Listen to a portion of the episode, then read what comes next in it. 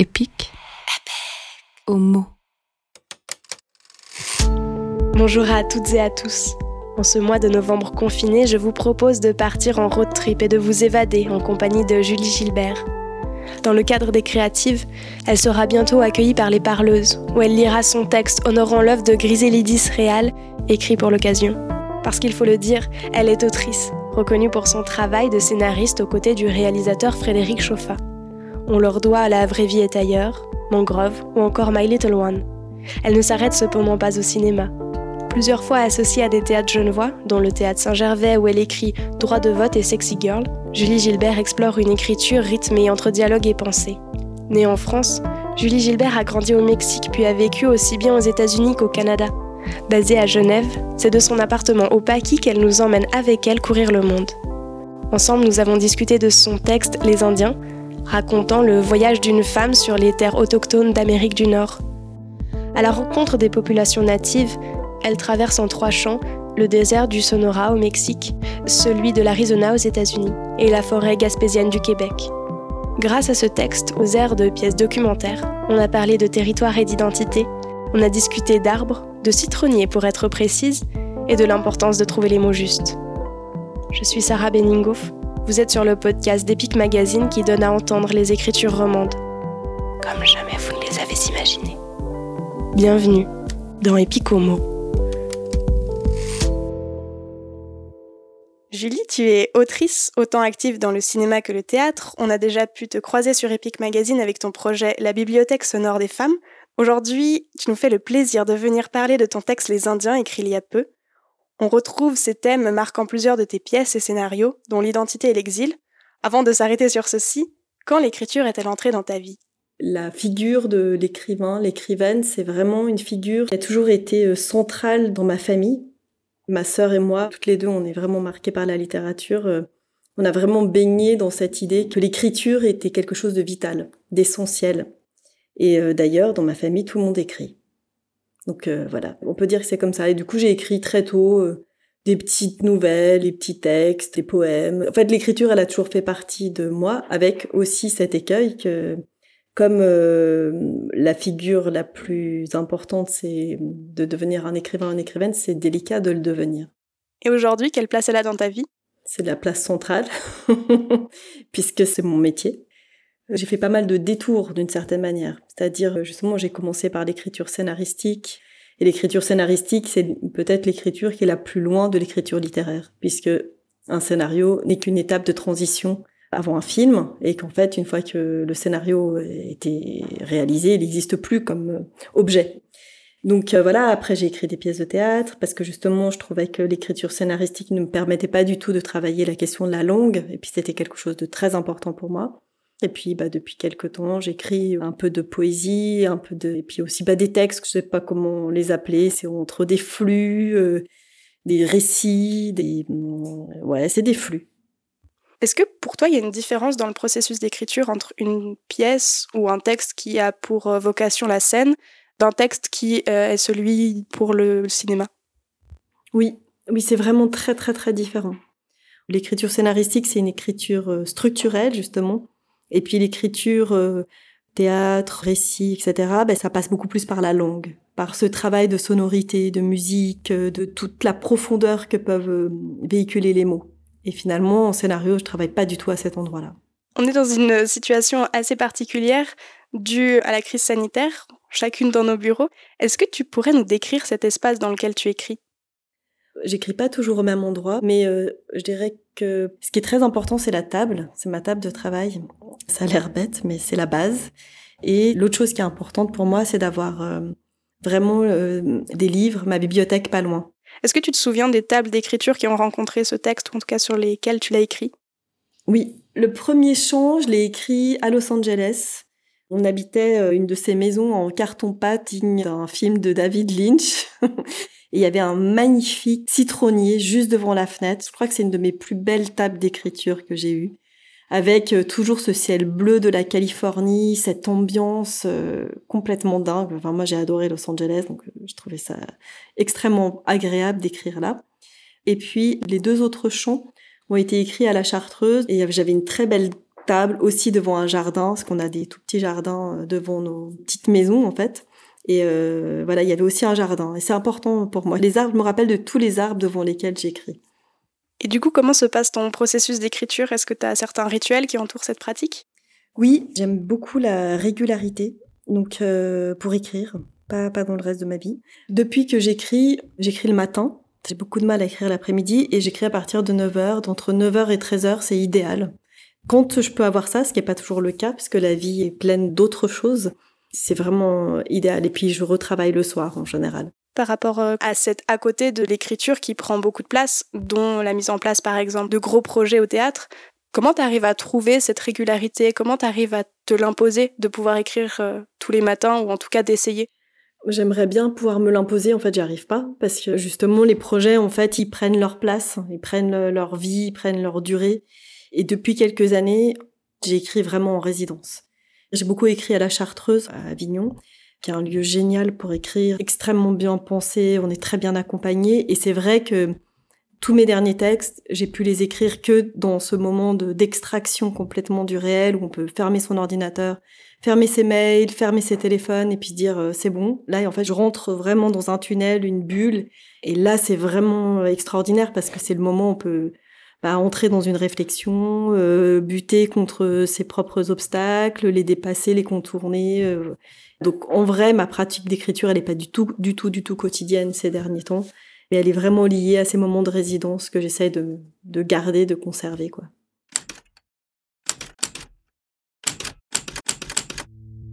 Les Indiens, désert, Sonora, Mexique.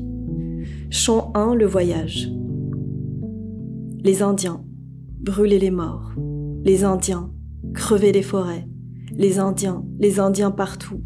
Leur corps tanné, les flèches dans le carquois, le regard de Sitting Bull, le regard monstrueux de Sitting Bull, les Indiens dans la plaine, les Indiens dans les réserves.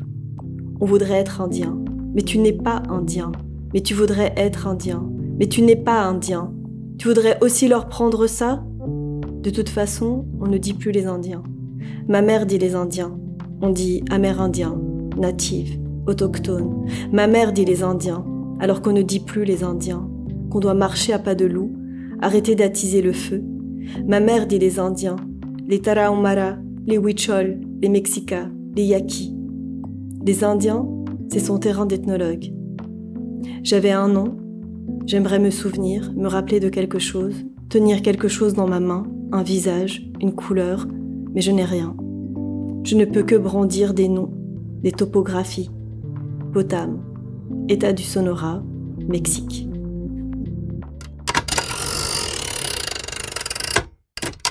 On vient tout juste d'entendre le début de ton texte Les Indiens. Dans quel contexte l'as-tu écrit? Ça vient vraiment de mon histoire, c'est-à-dire que effectivement ma mère est ethnologue et effectivement j'ai passé la première année de ma vie dans un tout petit village qui s'appelle Potam, donc qui est au Sonora, c'est donc le nord du Mexique, où elle faisait son premier terrain d'ethnologue. Elle est partie avec mon père et avec moi qui avait un an. À ce moment-là, au moment où j'ai commencé à écrire ce texte, j'étais aux États-Unis, on vivait à Los Angeles avec mon compagnon euh, d'alors qui était Frédéric Chauffat. On préparait un film qui s'appelle My Little One qui se passe justement euh, en Arizona chez la communauté Navajo et à ce moment-là, moi, ça faisait très très longtemps que je voulais retourner à Potam. Et puis finalement, j'ai réussi à convaincre ma mère d'y retourner. Et puis par le hasard vraiment de la vie, c'était exactement 40 ans après. Le premier chant, parce que donc il y a trois parties dans ce texte. Le premier, c'est vraiment le récit de ce voyage, de ce retour à Potam et la re-rencontre avec les gens. On cherchait la famille chez qui on avait logé. Pour moi, c'était très important de pouvoir euh, pas juste raconter une histoire finalement familiale, personnelle, mais vraiment de pouvoir raconter à travers ces trois textes et ces trois voyages, d'avoir une espèce de réflexion un peu plus générale sur euh, notre rapport à l'autre. Le cœur du texte, c'est une obsession que j'ai, qui est pendant des années, on a trucidé justement les Amérindiens. Un bon Indien est un Indien mort, hein, on l'a entendu plein de fois dans des discours. Et puis aujourd'hui, où ça va pas super bien, eh bah, on aimerait bien tous être chaman. On pourrait parler aux plantes, aux animaux, euh, à l'air, au feu, et puis on serait sauvés. Donc euh, pour moi, ce truc-là, ça me hante complètement. Et en fait, j'avais vraiment envie de raconter ça. en me mettant dedans, hein. c'est-à-dire euh, pas en jugeant euh, d'autres personnes qui feraient ça, en me disant pourquoi moi je suis tellement obsédée en fait par cette sensation qu'ils ont une vérité à laquelle nous on est incapable d'accéder. Dans ce texte, conçu comme un road movie entre le Mexique, les États-Unis, le Canada, tu dépeins un voyage, comme tu le disais, au travers des territoires autochtones, Dès le début, on sent le lien émotionnel et subtil qui lie le jeu, cette femme de 40 ans qui revient sur les lieux de son enfance, à ses terres et leurs habitants. Ça se lit jusque dans son langage et l'importance qu'elle met à utiliser les mots justes. Pourquoi avoir choisi d'ouvrir ce texte sur ces questions de dénomination et d'appellation? Parce que c'est le point de départ de tout, comment on nomme. Et en plus, euh, aujourd'hui, on est vraiment dans cette question de comment on nomme les gens, les choses, les êtres, comme on est en train de bouger, de changer, euh, de se rendre compte qu'on ne peut pas nier la colonisation, qu'on ne peut pas nier notre histoire, qu'on ne peut pas nier nos places, la question de la nomination, elle est extrêmement euh, importante. Et puis c'est vrai que je trouve hyper intéressant de refaire l'historique par rapport à la façon dont sont nommés ces gens, parce que euh, les noms qu'on leur a donnés sont des noms extrêmement dépréciatifs. Nous, on a mis nos a priori dans leurs noms avec lesquels on les appelle. Ça raconte aussi notre ignorance. Ça raconte notre incapacité à voir la puissance, en fait, de leur culture et de leur euh, civilisation. La façon dont on nomme raconte notre rapport aux autres. Toute la revendication euh, autochtone, elle est très importante autour des noms. Mais elle est hyper compliquée parce que au Mexique, en tout cas, les Indiens eux-mêmes s'appellent indios. Et puis ils comprennent pas le truc. Ils disent, bah voilà, on nous appelle les Indiens, bah voilà, on est les Indiens. Par contre, oui, nous, on est telle communauté et on aimerait bien qu'on nous appelle par le vrai nom de notre communauté, pas par le nom espagnol. Nous, on connaît les Sioux, et puis si on dit Sioux, on sait tous euh, de quoi on parle, mais en fait, les Sioux, euh, c'est les Lakota. Et puis les Lakota, ben, on sait pas qui c'est. Ce débat, il raconte vraiment quelque chose de très très important parce que quand on dit les Indiens, c'est gênant. Et c'est pour ça, et le texte parle de ça, bien sûr. La notion du territoire est au centre de ton texte? C'est le territoire des ancêtres, celui des origines avec leurs traditions, et aussi celui qu'on achète, un territoire économique basé sur de l'exploitation, sur la colonisation. Qu'est-ce qui t'attire dans cette thématique de la terre et des relations que les humains entretiennent avec elle? La notion de terre, c'est vraiment la question de quelle société on veut prendre en main, quelle société on veut, quelle société on veut rêver. Ce qui m'intrigue beaucoup, et c'est là où je suis quand même euh, très surprise qu'on soit absolument incapable euh, de s'intéresser véritablement à la proposition de société euh, qu'ont fait pas mal de ces communautés, justement, on va dire autochtones. Cette idée que la terre nous appartient, c'est vraiment le point de départ des problèmes. C'est le départ des conflits, de la guerre, de l'exploitation, etc. Je me suis beaucoup, beaucoup appuyée sur Thomas King, l'Indien malcommode. Quand on lit ce texte, c'est complètement éblouissant parce que il reprend toute l'histoire des pactes et des contrats qui ont été faits entre les Américains et les Amérindiens et on ne parle que de ça, que d'une question de territoire parce que prendre le territoire, c'est prendre le pouvoir. Dans plusieurs de tes textes, euh, on retrouve un travail sur l'identité. Est-ce que pour toi, écrire sur les liens au territoire, c'est aussi écrire sur l'identité? Oui, complètement. La question de d'où on vient, pour moi, c'est une question très complexe que j'ai pas du tout résolu et que je cherche bien sûr à résoudre à travers mes textes aussi. Pourquoi avoir choisi le voyage pour parler de ce rapport au territoire? Moi, je me trouve vraiment une représentante de l'occidental, sans racines, sans histoire d'ancêtres, sans histoire ancienne, et donc je ne peux que traverser. Je ne suis là que de passage, et ce que je vois n'est que ce que je peux voir. Prendre euh, la métaphore du voyage, c'est dire aussi ce regard-là, dire cet angle de regard où on peut que voir ce qu'on veut bien nous montrer. Quelle étape du processus euh, tu as préférée? Dans l'ensemble de l'écriture du texte, est-ce qu'il y a une étape qui t'a plus marqué J'aime vraiment toujours beaucoup le départ, le début, parce que je sais pas où ça va m'emmener, justement. Et puis c'est comme une aventure, en fait. C'est comme sauter. Enfin, ça, j'aime beaucoup, les débuts. Bien sûr, j'aime pas les moments où il y a le ventre mou, le creux, euh, le milieu, où on sait pas trop si en fait ce qu'on a écrit ça valait vraiment la peine. Puis après, il y a cette joie de la fin, de finaliser un texte, de se dire il est là. J'aime beaucoup ce moment où s'il n'est pas complètement fini, mais je sais qu'il est là. Ça, c'est génial.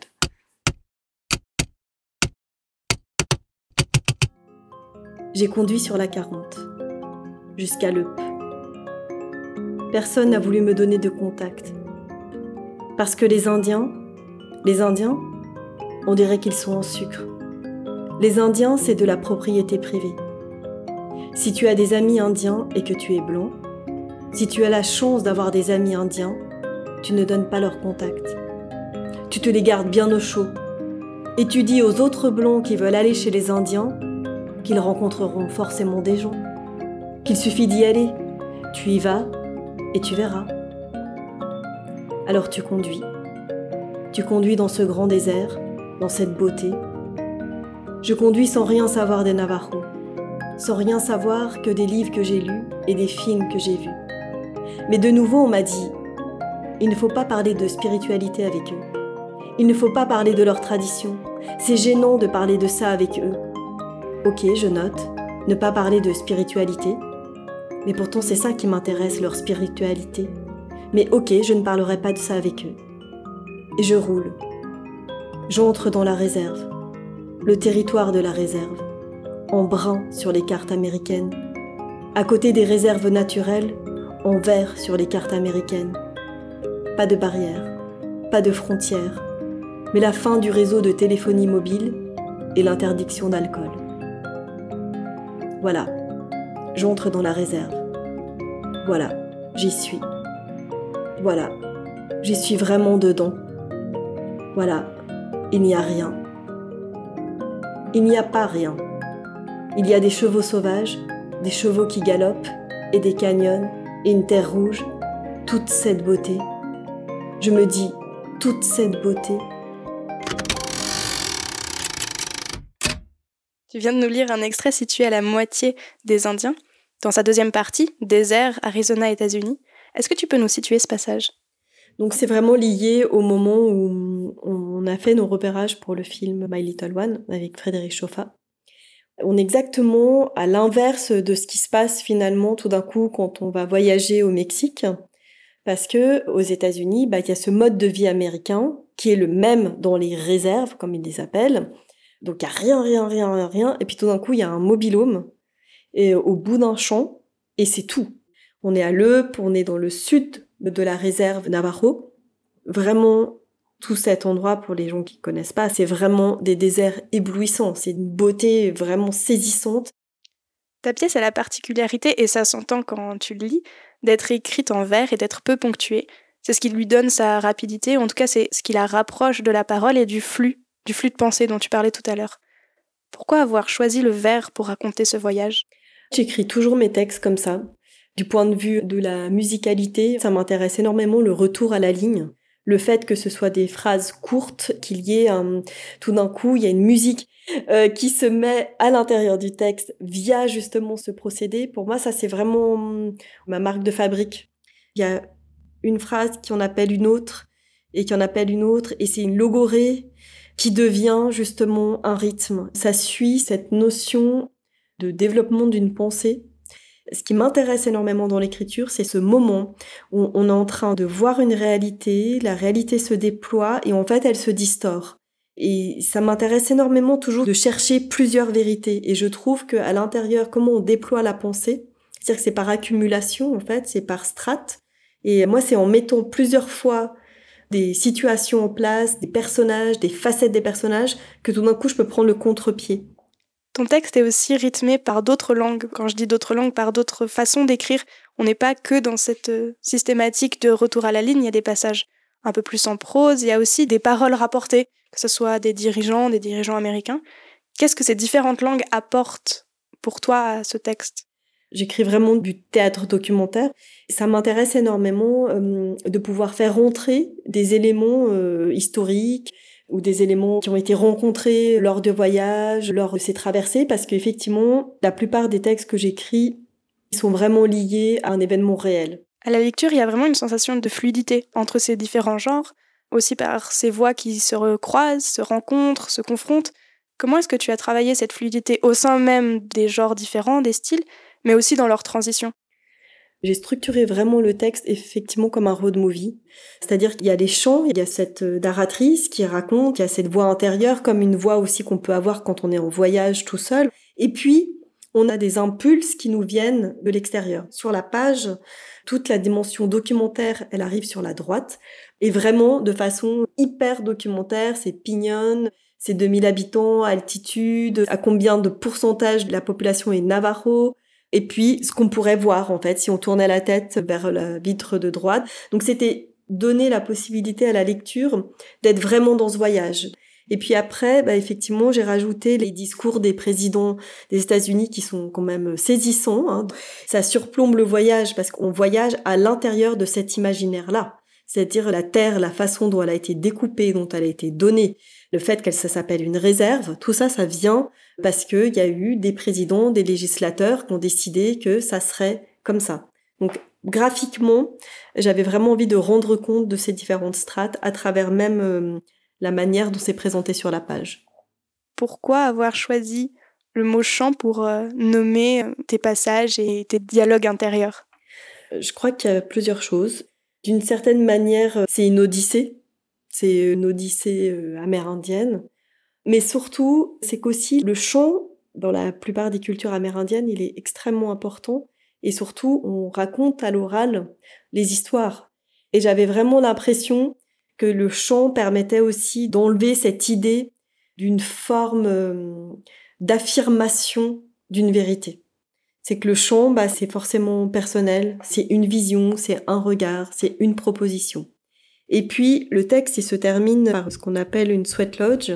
On appelle ça aussi hutte de sudation.